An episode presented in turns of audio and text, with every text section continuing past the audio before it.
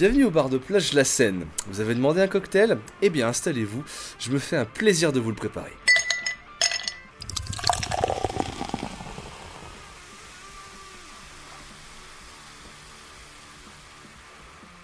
Pour mon premier cocktail, permettez-moi de vous faire découvrir de nouvelles saveurs.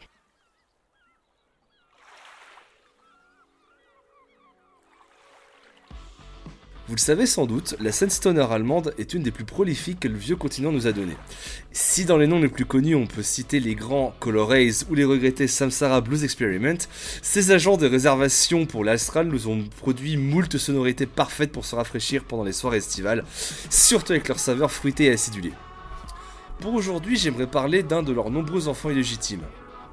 Car même si Spiral Drive ne tient pas toute son influence des noms évoqués il y a quelques secondes, ils ont savamment dilué toutes leurs références pour en extracter une mixture détonnante que je peux que vous conseiller. En 2022, le quartet a sorti un album malheureusement passé un peu sous les radars, mais ô combien recommandable, appelé Visions in Bloom.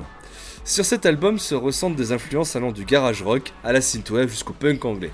L'écoute de l'album est plus que recommandable pour affronter l'été avec leur fuzz rock au riff simple mais diablement efficace. Mais j'ai décidé de vous préparer un gros punch fruité avec leur morceau Heatwave.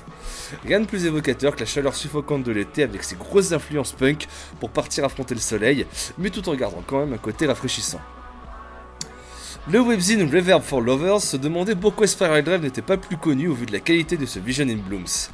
J'espère en tout cas que mon cocktail apportera à son échelle une lumière méritée sur ce groupe, et je vous laisse affronter la canicule sur leur morceau Heatwave.